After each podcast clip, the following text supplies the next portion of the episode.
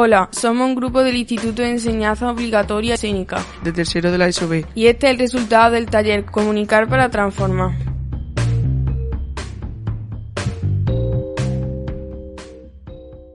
¿Qué te parece la enfermedad del coronavirus? Parece una enfermedad un tanto peligrosa. Pero no creas que la están exagerando un poco. La están exagerando porque la gripe es peor y hay muchísimas cosas peores, como por ejemplo la muerte de niños por hambre. En mi opinión ha hecho una reflexión muy buena, ya que las personas se creen que esta enfermedad le puede llevar a la muerte, cuando es así a personas con problemas respiratorios o mayores de edad. Porque la televisión dan información que es para asustar, o a lo mejor no es así, pero bueno, me ha parecido una charla muy interesante. Igualmente, muchas gracias por acudir a esta tertulia.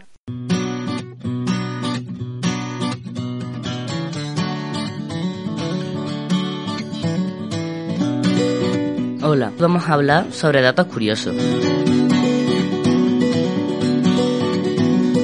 En China hay una ley que impide viajar en el tiempo. En 2011 fue creada por uno de los gobernantes. En 2020, China lanzará una luna artificial que emitirá por 8 la luz de la luna actual. Lo malo que al estar solamente a 500 kilómetros de la Tierra afectará a miles de animales nocturnos. Aunque se llame chocolate blanco, no tiene ni un solo gramo de cacao. La rosquilla antiguamente no tenía ningún agujero en medio, porque el centro no se cocinaba, y entonces un marino cogió un tapón de una botella y hizo un agujero en el medio. Hace un tiempo, China mandó a España dos osos pandas, que con el tiempo murieron y ahora están en un museo disecado y en pose de kung fu. La historia de Arihimo y Hikoboshi eran dos estrellas separadas por un río central, es decir, la Vía Láctea, y que solamente pueden estar juntas el séptimo día del séptimo mes de cada año. El chocolate daba energía. En la guerra, muchos soldados, para no pararse, se llevaban chocolate y M&M's, y así ahorrarse tiempo. El aguacate es la mejor comida para nuestro metabolismo y nuestra faceta facial. El director de Verano Azul quiso tratar la mayor parte de los temas importantes, y para eso en el último capítulo querían matar a Tito. Y lo que pasa es que lo vieron demasiado dramático, así que al final mataron a Chanquete. Y hasta aquí los datos curiosos de hoy.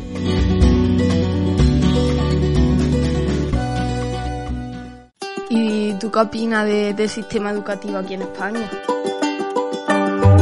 Eh, creo que es un sistema efectivo, aunque también ha criticado, una idea de que antes, eh, había antes de que llegásemos al instituto, eh, pues había do, dos recreos, que de 20 y de 10 minutos al final. Ahora hay uno de media hora, pero te comes tres horas y pues agota más. Yo creo que eso podría ser una buena idea para estar más activo durante las clases y poder descansar más. Que es un poquito temprano y creo que a lo mejor se podría hacer algo más tarde, ya que además para nuestra edad necesitamos dormir y nos ayuda a la hora para poder estar descansados. Además creo que nos podrían dejar un poco más de tiempo en clase porque para hacer y todo eso, porque después por las tardes por lo menos yo estoy todo el día haciendo tareas, trabajos, porque no veo bien la verdad que te manden muchos trabajos y luego aquí en clase pues te lo expliquen y lo tengas que hacer entero en tu casa y sobre todo si tienes que quedar con alguien porque a veces poco difícil. Además creo que se podría mejorar un poquito más la atención particular de cada alumno porque es que hay otras que a lo mejor necesitan un poco más de atención y opino que eso sería bastante mejorable.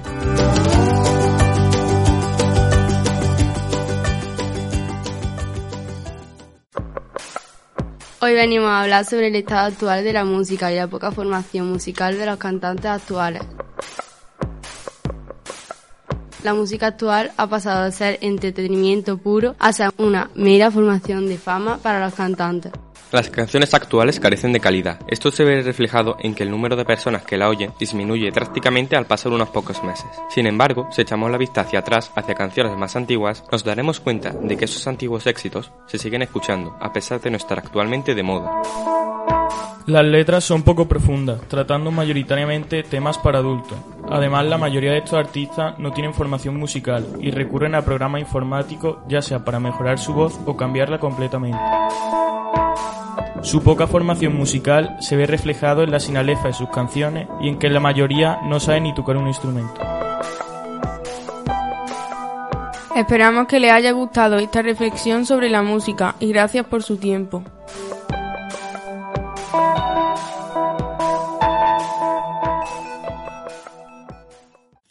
¿Qué te parece hablar sobre nuestro día a día?